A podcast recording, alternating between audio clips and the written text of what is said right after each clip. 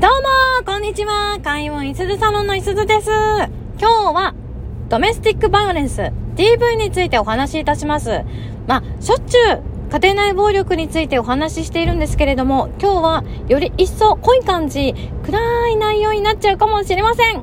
なるべく明るい口調で進めていこうと気をつけてはいます。えっとですね、まず DV 加害者というものは DV 被害者のことを完全に見下しております。で、あの、こいつはバカだ。え自分の妻のことをですね、バカだと本気で思ってるんですよ。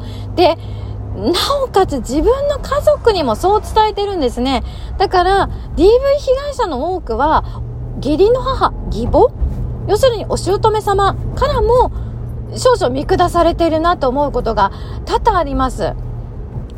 あの、いろんな方が相談に来るんですよ。家庭生活をうまくやり直したいですって。あの、夫婦喧嘩が絶えないんですけれども、どうにかして、夫婦仲良くなりたいっていうご相談ってね、かなり来るの。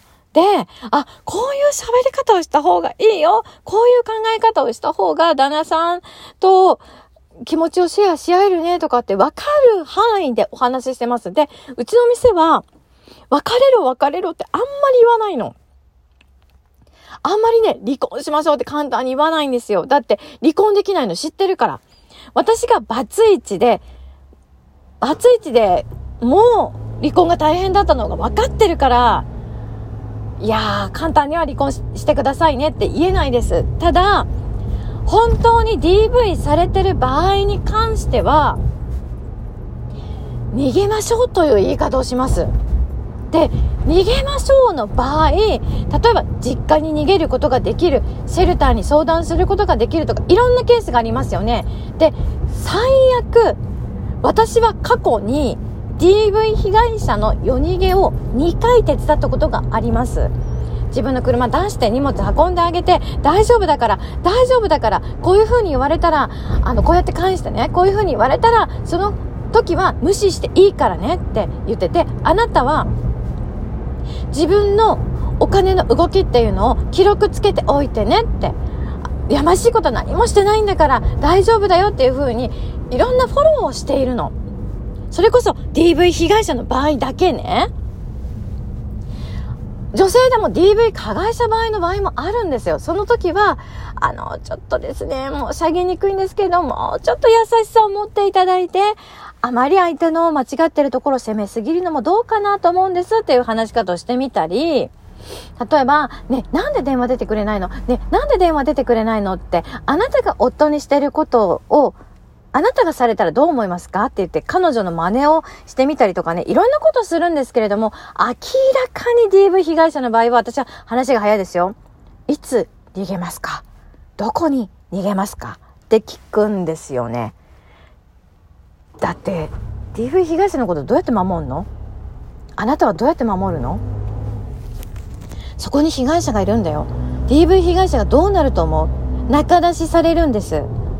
妊娠しちゃうんです。どうして DV 加害者はバカ嫁だバカ嫁だってバカにしながら仲出しするのかがわからないんですよ。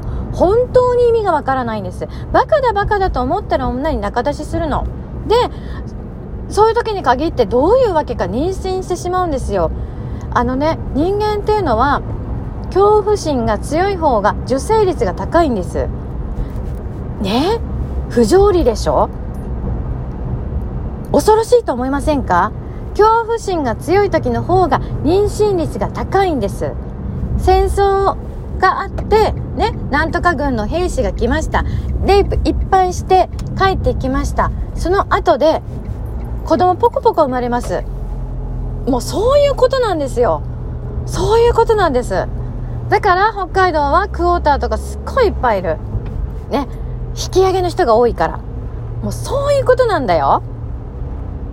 満州から引き上げてきたよ、カラフトから引き上げてきたよって人がいっぱい住んでんだよ、北海道って。で、あのー、ね、なんとかっていう国、大きな国のクォーターだよとか、8分の1だよとかっていう子が普通にいるの。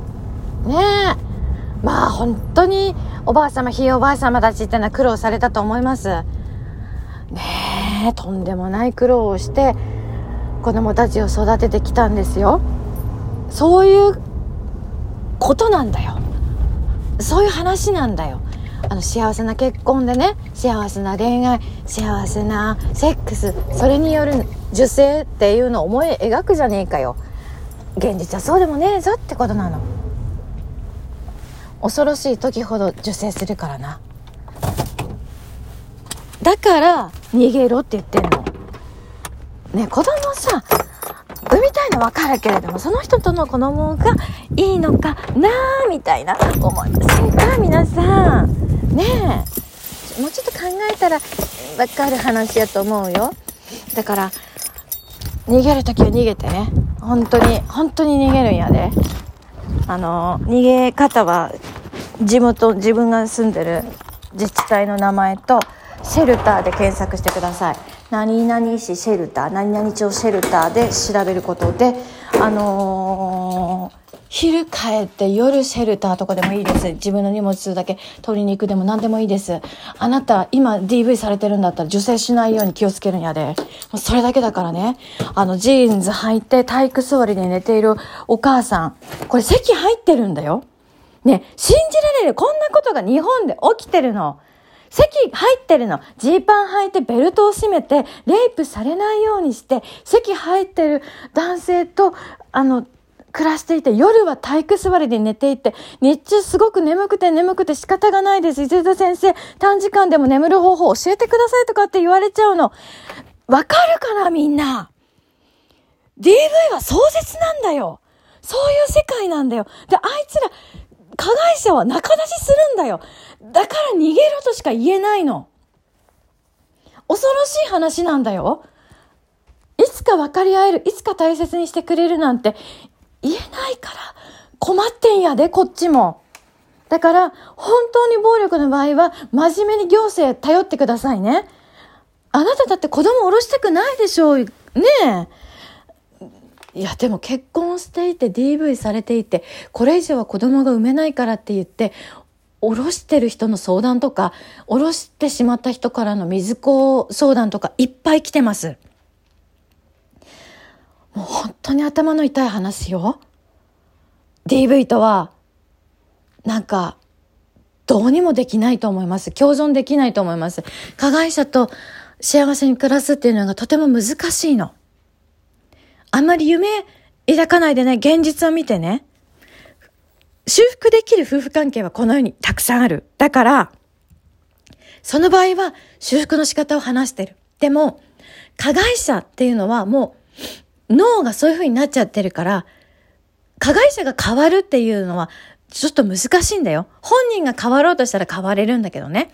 あくまで人間の人生っていうのは、人間の考え方とか行動っていうのは本人次第です。あなたが被害者の場合は、どうか逃げてください。お願いしますもう生き延びてちょうだい安心して暮らしてちょうだいもうそれだけなんだよ私が頼みたいのはね、以上です。開運、磯田サロンでした。ありがとうございます。失礼いたします。